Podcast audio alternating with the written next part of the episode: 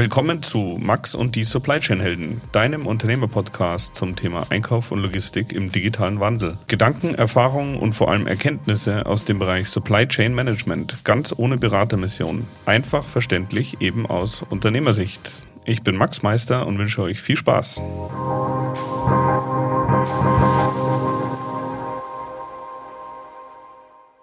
Herzlich willkommen zu einer neuen Folge von Max und die Supply Chain Helden. Heute sitzt bei mir der Johannes Fottner, äh, Professor hier am Lehrstuhl bei der TU in Garching, am Fördertechnik, Materialfluss und Logistik Lehrstuhl. Und jeder, der mich ein bisschen kennt, weiß, dass ich da relativ lange rumgehangen bin. Und ähm, deswegen freut es mich, äh, dass ich dich heute da interviewen darf. Ähm, herzlich willkommen. Danke. Ich freue mich sehr, mal wieder hier zu sein. Ja, die letzte Ausgabe ist schon ein bisschen her. Ähm, also, ich habe folgendes Thema. Und zwar ähm, hat mein Sohn mich gefragt, was äh, soll er denn für eine Ausbildung machen? Also, der ist jetzt 15 und da hat der Ole mich gefragt, was für eine Ausbildung soll er denn machen oder was für einen Bildungsweg soll er denn äh, einschlagen, wenn er vielleicht mal äh, bei der Firma Ludwig Meister sozusagen in führender äh, Position arbeiten will.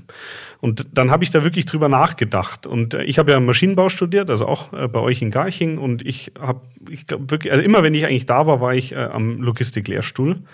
Und ich war mir selber nicht so ganz sicher, was meine Empfehlung da ist. Ja, was, was, was würde ich denn heute machen? Und in der Folge würde ich gerne die Frage eigentlich sozusagen so ein bisschen diskutieren. Und da wollte ich eingangs dich fragen, ähm, was würdest du denn da antworten? Oder äh, wie würdest du denn auch Werbung machen für das Thema Logistik? Fürs Thema Logistik kann man eigentlich sehr gut Werbung machen. Gerade in den letzten beiden Jahren haben wir ja erst gemerkt, wie wichtig die Logistik ist, als sie plötzlich nicht mehr funktioniert hat. Ich glaube, das große Problem der Logistik ist, erstens, kann ich Logistik wirklich lernen? Ich kann Grundlagen für die Logistik lernen. Also wir bieten ja beispielsweise keinen Studiengang an, der da direkt Logistik heißt. Aber wir bieten viele, viele Grundkenntnisse an. Wenn man sich anschaut, was ist Logistik und fragt einen Schüler, der gerade eben Abitur gemacht hat, dann kennt er vielleicht den zu langsam fahrenden LKW auf der Autobahn, auf dem auf der hinteren Plane Logistik stand. Er kennt vielleicht DHL, das Pakete ausliefert.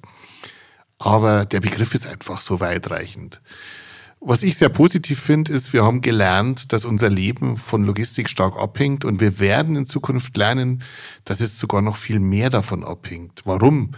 Wir reden heute von Circular Economy. Wie soll Circular Economy funktionieren, wenn wir nicht die Logistik zum Arbeiten kriegen?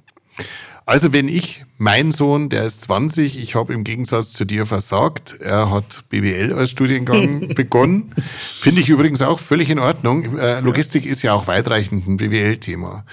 Aber wenn mich mein Sohn gefragt hätte, was ist denn so spannend an Logistik, dann muss man ehrlich sagen, erstens mal, es ist immer ein Quasi-System, das man betrachtet. Man betrachtet nicht irgendeine Komponente, das nützt einem nichts, sondern man muss ein System betrachten es ist im Alltag omnipräsent. Wir sehen es überall. Und es gehört wahnsinnig viel analytisches Denken, aber manchmal auch einfach logisches Denken dazu, um logistische Probleme zu lösen. Es ist weniger Differential- oder Quantenphysik. Äh, es ist logisches Denken. Das ist gut, weil ich, sonst könnte ich es äh, wirklich auch überhaupt nicht. Ähm, also das heißt, das, das Hauptargument oder die, das Hauptthema aus deiner Sicht ist, dass man eben ein Gesamt, also ein, ein System in seiner sozusagen Bedeutung eben insgesamt betrachtet. Also jetzt bei dem Beispiel Circular Economy wäre es, ähm, ich verkaufe Produkte, muss aber irgendwie sicherstellen, dass die zu meinen Kunden hinkommen, aber auf der anderen Seite eben auch, dass die Sachen, die ich gerne wiederverwenden will, auch wieder zu mir zurückkommen. Das ist das, was du meinst mit dem Begriff System in dem Fall. Ganz genau, aber man darf auch ein bisschen kleiner anfangen. Also ich erinnere gerade eben vor einer Stunde, als wir hier ähm, durch die Werkshalle gelaufen sind, ein Rollenförderer. Der soll was von A nach B transportieren. Natürlich wird irgendwann mal ein Ingenieur drüber nachgedacht haben, wie man den Motor da anschließt. Aber als Logistiker wird man sich hauptsächlich darüber Gedanken machen, wie muss ich etwas transportieren, wie funktioniert es. Es reicht aber nicht, nur über den Schalter nachzudenken oder über die Rolleneinheit. Es reicht auch nicht, nur über eine mechanische Komponente nachzudenken, sondern hier ist die Welt einfach Mechanik, Steuerung, Elektrik, Prozess, der dahinter steht. Und nur dadurch wird's ganz.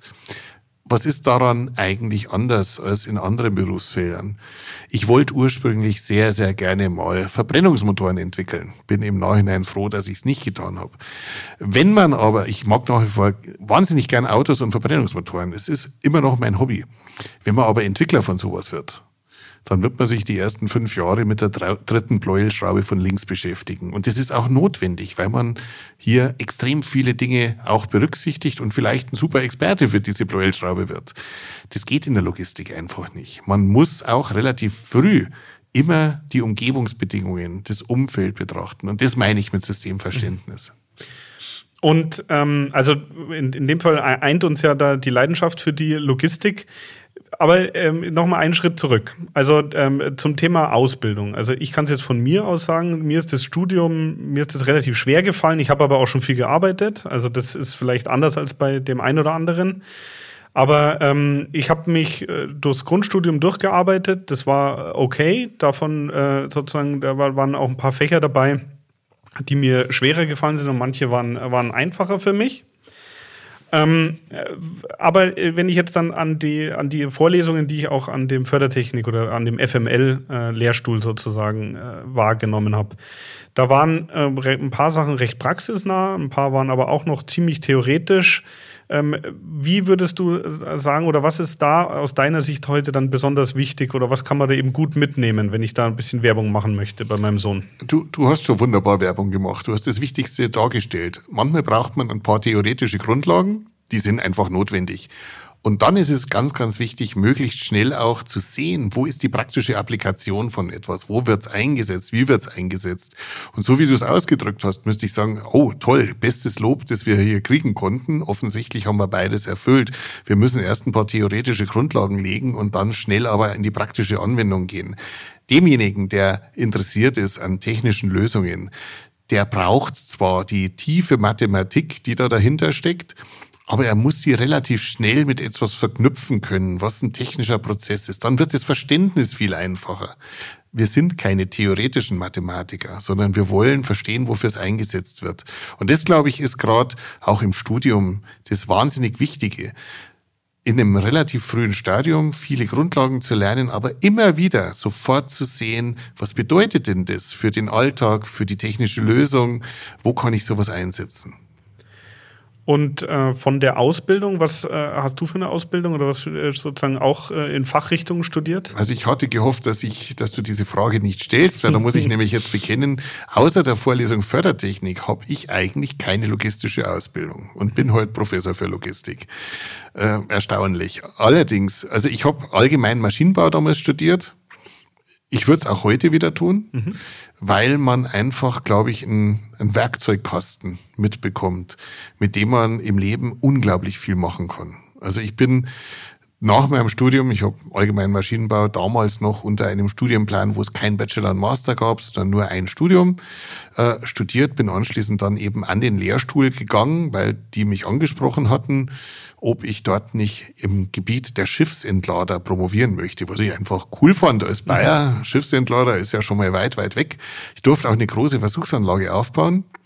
Wie gesagt, eigentlich wollte ich Motoren entwickeln habe dann schnell festgestellt, dass ich zwar eine schwere Depression hatte, weil ich plötzlich freiwillig Abstand genommen habe von meinem eigenen Ziel, aber eben nach zwei, drei Wochen gemerkt habe, wie spannend dieses Thema ist. Und auch da ging es wieder um dieses System.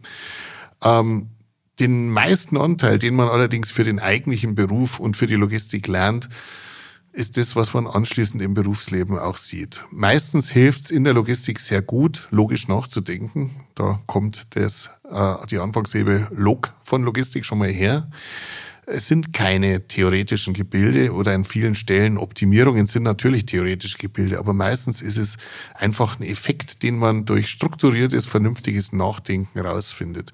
Also meine Ausbildung war ganz einfach Basis Maschinenbau, viel Thermodynamik, die ich seitdem nicht mehr eingesetzt habe, mhm. äh, viel Turboverdichter und wie die Fächer alle hießen.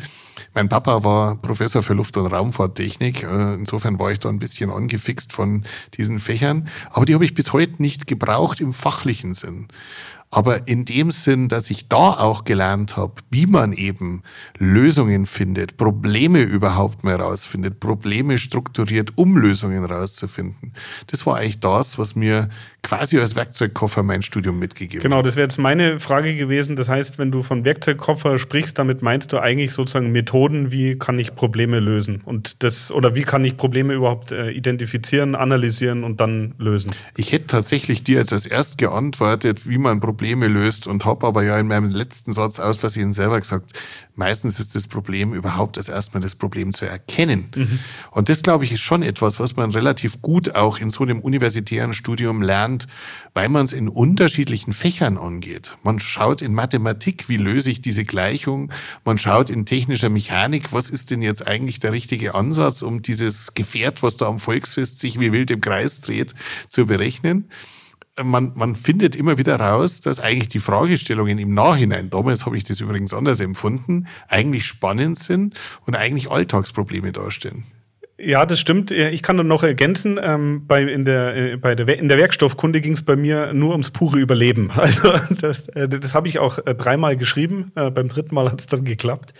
Ähm, also deswegen, ja, das stimmt. Äh, Probleme werden unterschiedlich, sozusagen aus unterschiedlichen Blickwinkeln analysiert.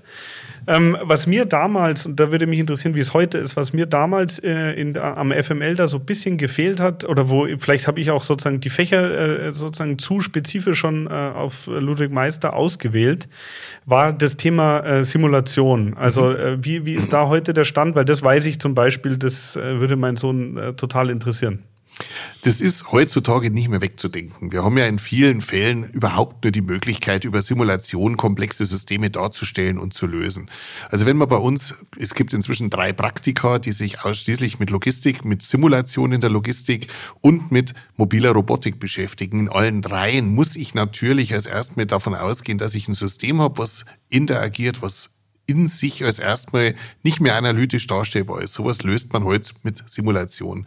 Auch in den Vorlesungen ist Simulation als eins der wichtigsten Tools, die man überhaupt in der Logistik anwenden kann, immer wieder vertreten. Äh, wir hoffen, dass wir viele Studentinnen und Studenten auch immer wieder finden, denn wir machen auch ganz viele Industrieprojekte, in denen wir für Firmen Simulationen durchführen.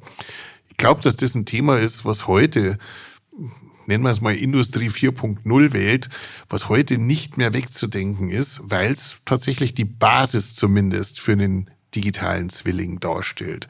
Es ist nicht immer deckungsgleich, digitaler Zwilling und Simulation, aber in vielen Fällen stellt Simulation als erstmal die Basis dar, um einen digitalen Zwilling erschaffen zu können. Wenn du vorher dann das Beispiel von der Fördertechnik äh, hier nimmst, sozusagen, also hier sind 250 Meter oder 200 Meter Fördertechnik unterwegs, wie würdest du dann äh, mit der geeigneten Simulation, wir haben ein bisschen über Schnittstellenthemen gesprochen, wie würdest du dann heute vielleicht sowas eher in der Praxis angehen? Also wenn man so ein Projekt hier plant, äh, erstmal zeichnen, dann simulieren oder also tatsächlich ist es so, ich habe ganz wenig Gefühl für Simulation in der Logistik, weil ich es selber wenig gemacht habe. Ich kann immer nur sagen, irgendwie ja, das sieht gut aus, aber ich kann es sozusagen selber habe ich da gar keine Erfahrung. Wie wie würdest du sowas heute angehen oder wie siehst du das? Du hast das eigentlich wunderschön beschrieben. Das Erste, was man tun muss, ist als erstmal das Layout darstellen. Ich muss als erstmal herausfinden, was will ich eigentlich miteinander verbinden. Wenn man jetzt ein bisschen ein komplexeres Layout hat, wo es zum Beispiel Kreuzungen gibt, wo ein recht heftiger Verkehr ist, dann kennt man das ja auch, wenn man hier nach München fährt, dann wird man merken, solange der Verkehr leicht ist, Mei, muss man vielleicht mal in eine Rotphase stehen. Wenn der Verkehr aber heftiger wird, dann kann es passieren, ich bin vorher über Oberschleißheim und die Bahnschranke, die berüchtigte, hierher gefahren, dann bleibt man vielleicht zwei, dreimal stehen, bis man einmal drüber kommt. Und sowas ist eigentlich in der in der Simulation natürlich toll erkennbar. Wann hat man Interaktionen, die weit über das freie Verkehrsgeschehen hinausgehen? So, bleiben wir realistisch, gehen wir zurück zum Rollenförderer. Wenn man jetzt so ein komplexes System aus Rollenförderern hat, die stark beansprucht sind, dann kann ich natürlich als erstmal über die absolute Leistung was aussagen, wenn der Rollenförderer nur von einem Punkt zum anderen geht. Wenn aber da die Kreuzung kommt, wie lang wird denn jetzt ein Paket aufgehalten? Was sind denn die geeigneten Vorfahrtsregeln? Wie kann ich Prioritäten setzen? Sowas kann man auch auch da nur simulativ entscheiden.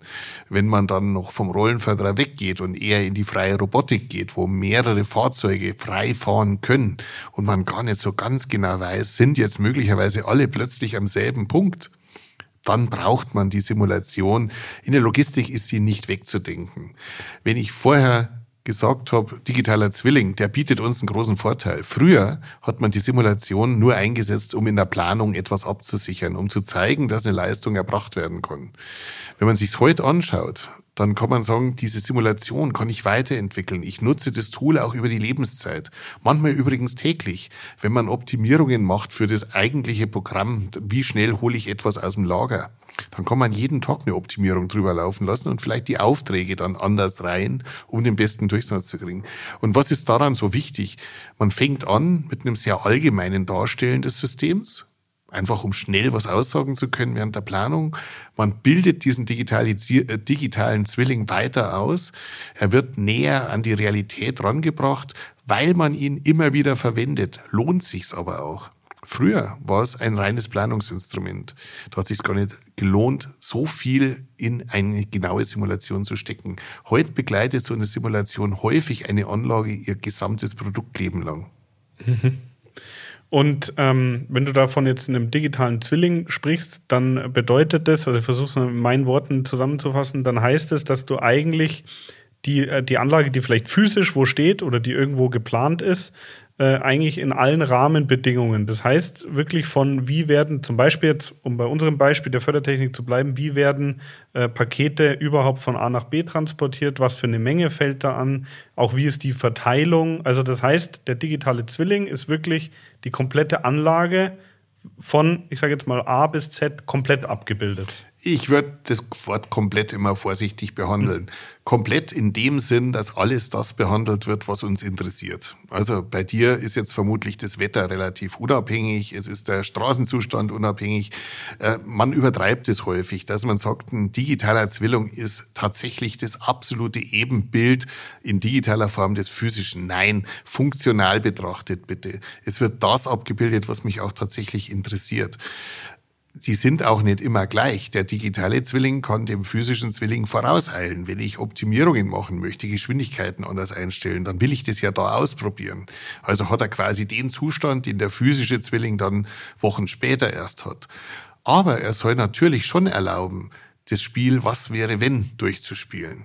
Also, äh, du stehst in der Corona-Krise und möchtest herausfinden, wenn jetzt sich tatsächlich alle Wünsche plötzlich verdreifachen innerhalb kürzester Zeit, wie viel davon kann ich denn überhaupt noch in vernünftiger Zeit abwickeln? Wie lang, wie lang brauche ich? Was passiert? Oder bleibt mein System insgesamt stehen, weil es einfach verstopft?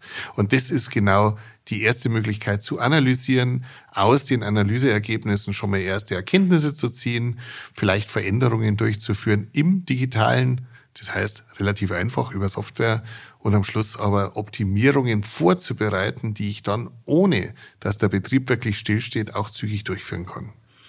Okay, das heißt, um die Umsetzungsgeschwindigkeit dann eigentlich zu erhöhen. Das heißt, ja. wenn ich Einzelprojekte daraus ableite, dass ich eben nicht ausprobiere, sondern versuche an den richtigen Stellschrauben zu drehen. Absolut und manchmal auch vielleicht, um dafür zu sorgen, dass du, lieber Max, nachts besser schlafen kannst. Weil wenn du nicht weißt, was morgen nach dem Einschalten passiert nachdem du eine größere Veränderung durchgeführt hast, dann wird's echt unruhig, weil deine Kunden werden wenig Verständnis dafür haben, wenn du sie anrufst und sagst, naja, ich wollte hier was ausprobieren, ist leider in die Hose gegangen.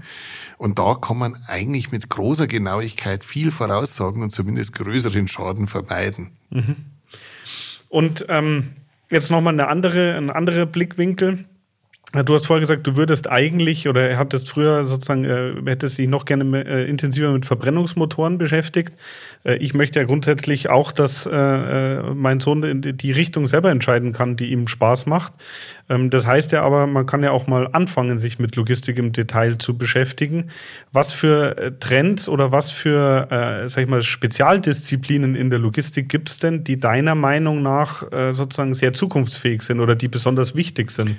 Kann man wirklich sehr, sehr schnell beantworten. Da ist also erstmal der Begriff der Robotik ganz eindeutig zu zeigen. Wenn man sich anschaut, Robotik, Industrierobotik waren Maschinen, die haben den Schweißpunkt sehr exakt gesetzt. In der Logistik war bereits in den 70er, 80er Jahren der Trend zu autonomen Systemen, also Robotik, die quasi hohe Freiheitsgrade hat, sehr flexibel agieren kann. Früher Automatisierung hieß, sich einzuschränken. Automatisierung und Flexibilität war ein Widerspruch. In der Logistik seit vielen Jahren aufgehoben.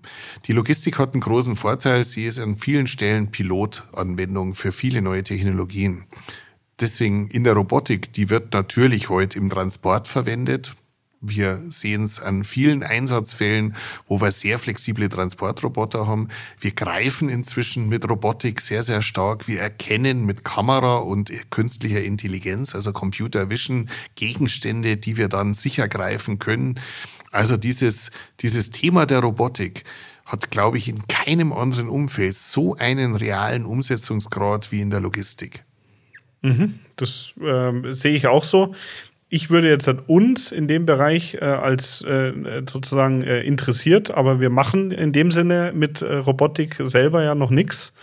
Äh, wir haben da zwar äh, Autostore-Roboter, die rumfahren und äh, neues Roboter, die rumfahren, aber äh, ich verbinde bei Robotik äh, sozusagen vor allem dieses, äh, wie sagt man, so einen äh, Universal Robot, der so einen Greifer hat oder sowas. Was verbindest du äh, bei dem Thema Robotik oder habe ich das falsch verstanden? Nein, das, ich verbinde Ähnliches. Das Einzige, was ich nicht wirklich verbinde, sind humanoide Roboter.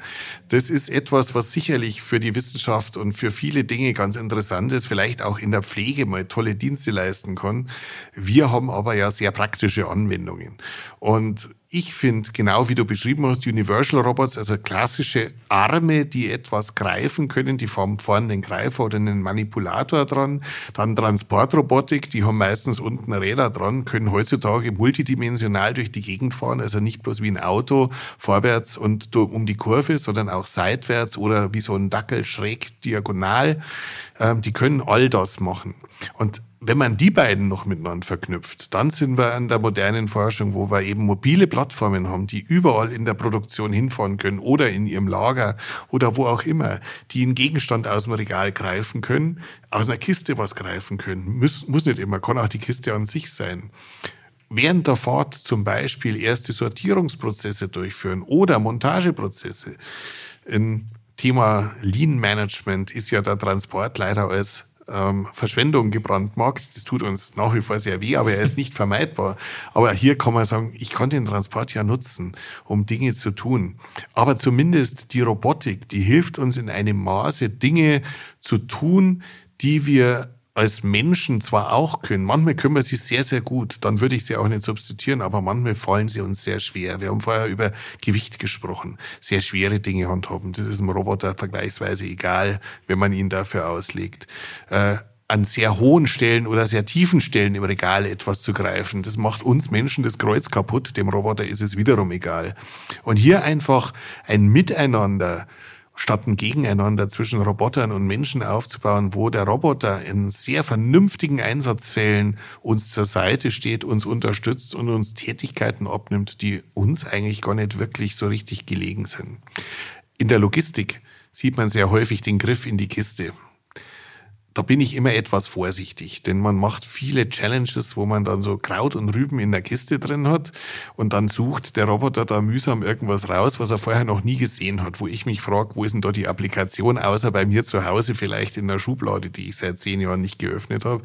In einer industriellen Umgebung würde man wissen, was in der Kiste drin liegt und man würde auch nicht immer Kraut und Rüben reinschmeißen. Aber spätestens wenn man diese Kraut und Rüben hat, muss man sagen, da ist der Mensch unschlagbar gut. Der schaut da hin, der erkennt sofort, was was ist, greift einmal hin, der muss keinen Punkt berechnen, der muss auch seine Greifer nicht irgendwie adjustieren, geht alles vollautomatisch. Da finde ich es immer schade, dass man genau diese Sachen, wo der Mensch so unglaublich gut ist, versucht mit unfassbar viel Aufwand in den Roboter zu bringen. Und es gibt auf der anderen Seite so viele Tätigkeiten, die fallen uns echt schwer. Die können wir nicht gut. Und die kann Roboter sehr, sehr schnell. Und da sind wir aber noch weit hinterher, die wirklich durch Robotik so zu machen, dass wir einfach die Arbeitskräfte besser in ihrem eigentlichen Job einsetzen können. Was wäre da ein konkretes Beispiel? Wo ist äh, sozusagen eigentlich dann die Domäne der Robotik schon, wäre so viel besser eingesetzt? Lange Strecken ist ohnehin klassisch. Mhm. Also da fahren wir mit Transportrobotern die lange Gerade. Wenn einer kommissioniert, also etwas aus dem Regal greift und irgendwo hinlegt, dann kann hinter ihm ein Roboter das Ganze aufnehmen und der Mensch muss dann eben wirklich bloß die Greifarbeit erledigen. Mhm. Ähm, ich würde aber sogar noch weitergehen. Gehen wir mal in die Randbereiche der der Logistik im Pflegebereich, wenn man sich anschaut, die Ver- und Entsorgung im Krankenhaus. Warum muss das Pflegepersonal irgendwelche Container durch die Gegend schieben und vielleicht zum nächsten Aufzug bringen? Das kann wirklich sehr viel besser so ein Roboter machen. Und da gibt es wirklich viele Beispiele. Ja, okay, das habe ich verstanden. Also ich glaube sozusagen bei uns gäbe es auch viele Anwendungen drumherum, äh, um unser normales Picking. Ähm, ich denke, bei uns, wir haben ja 80.000 verschiedene Artikel hier, da wäre Robopicking, das wäre sehr schwierig, weil wir A, schlechte Stammdaten haben und B, viele Artikel müssten wir eigentlich umverpacken mhm. dann. Also müssten sozusagen kommen äh, Ohrringe, also so kleine Dichtringe, äh, kommen 10.000 Stück in einer Tüte. Die müssten wir dann äh, mit, auch wieder mit Dosiertechnik äh, umverpacken in 100 Stück Backel und solche Geschichten. Da ist wirklich die Frage, ob sich der Aufwand lohnt. Also deswegen äh, freut mich das. Das ist jetzt nicht unser wichtigstes Projekt, sondern wir wollen das Thema wirklich äh, aufpalettieren von, äh, von den Sendungen ganz am mhm. Ende. Das ist so der, der nächste Schritt, wo wir uns dann damit beschäftigen wollen. Okay, also die Robotik, das kann ich verstehen. Ähm, gibt es äh, an der Uni hier, äh, gibt es da auch noch einen speziellen Lehrstuhl für Robotik oder gibt es da, wie, wie ist da die Zusammenarbeit? Da, da müssen wir ja heute immer furchtbar aufpassen, dass der Begriff Robotik uns nicht von der Informatik komplett weggenommen wird. Denn, sind wir ehrlich, man sollte eigentlich keinen Kampf zwischen den Disziplinen haben, denn ein Roboter ist am Ende alles. Der ist Mechanik, der ist Informatik, der ist Elektrotechnik, der ist Mathematik, der ist Physik, der ist Betriebswirtschaft. Ein Roboter gehört nicht irgendeiner Disziplin und der Einsatz eines Roboters, der wird tatsächlich auch in allen Bereichen irgendwann organisiert werden.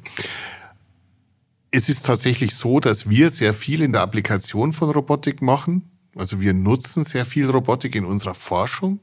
Wir nutzen es auch in der Lehre. Wir haben ein Praktikum eingeführt, das äh, verbunden ist mit etwas, was wir Experience Center Mobile Robotics nennen. Das ist ein erster, ja, Punkt, wo Studenten einfach mal sehen können, wo werden denn Roboter eigentlich eingesetzt. Und dort in dem Praktikum, da lernen wir, was bedeutet eigentlich der Begriff autonom, wie kann man sowas überhaupt programmieren. Die müssen einfache Aufgaben lösen. Da haben wir als Hilfsmittel einen äh, Lego Mindstorm Roboter, äh, den man dann programmieren muss und der eben eine bestimmte Fahrroute abfährt.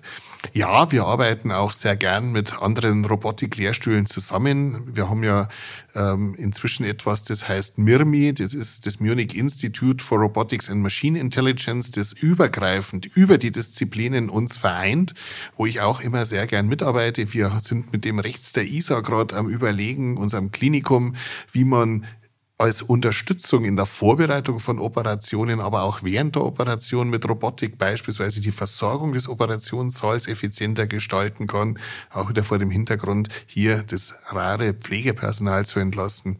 Ich mache wahnsinnig gern viel Arbeit mit dem super tollen Informatikkollegen, dem Alois Knoll. Das ist ein ja, er mög's mir nicht übel nehmen, ein Urgestein der Robotik, der also wirklich gerade was die Theorie hinter Robotern ähm, angeht, unheimlich viel gemacht hat in seinem Leben und weiterhin tut. Das ist gerade das, was es spannend macht. Es ist ein richtig multidisziplinäres Thema, wo man eigentlich niemanden auslassen kann. Ja, und äh, in dem Fall freut es mich natürlich, da, wenn da so ein kleines Ökosystem entsteht oder auch schon vorhanden ist und es wird, äh, bringt Ergebnisse. Ich glaube, das, das kommt ja allen zugute. Ähm, zum Abschluss hätte ich jetzt noch eine Frage. Und zwar, also ich habe ja ah, relativ, also relativ lange Maschinenbau studiert, ähm, exakt zwei Wochen kürzer als mein Vater. Also das heißt, hätte ich zwei Wochen länger gebraucht, hätte ich noch ein Semester länger gebraucht. Das war sozusagen die familieninterne Challenge. Das heißt, da war ich äh, wirklich, äh, bin ich gerade noch fertig geworden. Aber ich habe äh, lange studiert und eigentlich ja immer nebenberuflich. Und ähm, ich habe dann die Semesterarbeiten, hieß es bei mir noch, heute sind es wahrscheinlich Bachelorarbeiten äh, oder Bachelorarbeiten. Gibt's auch noch. Gibt's auch noch Und äh, die Diplomarbeit, die hatte ich damals schon total abgestimmt auf Ludwig Meister. Und das waren ganz konkrete Probleme, die wir hatten, die ich da versucht habe zu lösen.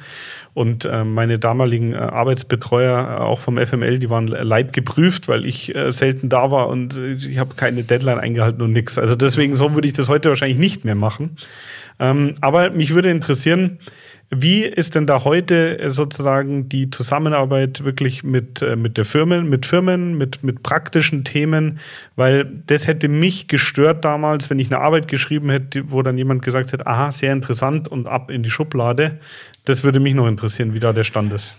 Ich glaube, da kann ich sehr, sehr guten Gewissens sagen, Logistik, Fördertechnik, Materialfluss und alles, was dazugehört ist eine sehr, sehr wichtige Wissenschaft in meinen Augen. Ich mache die mit großer Begeisterung, aber sie ist definitiv keine Wissenschaft, die man irgendwo in einem Labor am Mikroskop machen kann, sondern die wird immer in gemeinsamer Arbeit mit Industrieunternehmen sein, die wird ähm, oftmals natürlich entweder direkt zusammen oder zumindest mit Ratschlägen aus der Industrie verbunden sein. Du kennst es ja selber ganz gut. Wir machen fast alle unsere Forschungsarbeiten in sogenannter Verbundforschung. Das heißt, wir werden zwar nicht direkt bezahlt von der Industrie, aber wir haben ein Gremium aus Unternehmen, meistens mittelständische Unternehmen, ihr seid selber häufig dabei, ähm, die uns als projektbegleitender Ausschuss zur Seite stehen. Und da kann ich sagen, der Begriff Relevanz ist etwas, was große Bedeutung hat. Eine Innovation, die eine richtige Verbesserung darstellt, die wird jemanden interessieren. Wir werden aber immer bei allen unseren Forschungsthemen von vornherein überlegen müssen, ist das etwas, was relevant ist? Und wir sind anwendungsnah. Wir sind relativ nah an der Praxis und das ist auch gut so. Wir machen trotzdem wertvolle Grundlagenarbeit auch, aber ich würde sagen, 75 Prozent unserer Tätigkeiten sind genau das, was du gerade dir gewünscht hast, nämlich eine sehr gute Zusammenarbeit zwischen Praxis und Wissenschaft. Okay, also dann äh, bin ich in dem Sinne äh, beruhigt. Ähm, dann muss ich jetzt nochmal, äh, dann versuche ich das nochmal schnell für mich äh, zusammenzufassen. Also das heißt, mein Sohn fragt mich, äh, was soll ich äh, studieren, was für eine Ausbildung soll ich machen?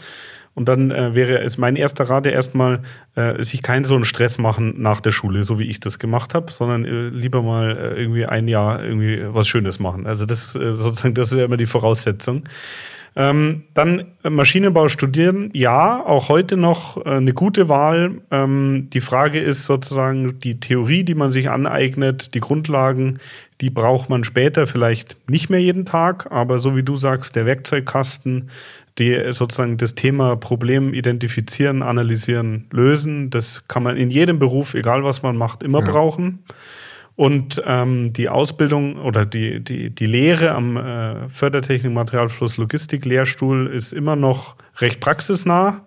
Ähm, anders als bei mir damals, glaube ich, etwas mehr Simulation. Vielleicht, äh, wie gesagt, bin ich ja da nebenbei oder in eine andere Richtung gesegelt. Und dann äh, am Ende schon noch äh, eine, eine, praktische Arbeit. Also das hört sich für mich schon noch nach einem, nach einem guten, sozusagen nach einer guten Empfehlung an. Und ähm, dann möchte ich mich da bedanken, dass du da nochmal deinen Blickwinkel ein bisschen gegeben hast.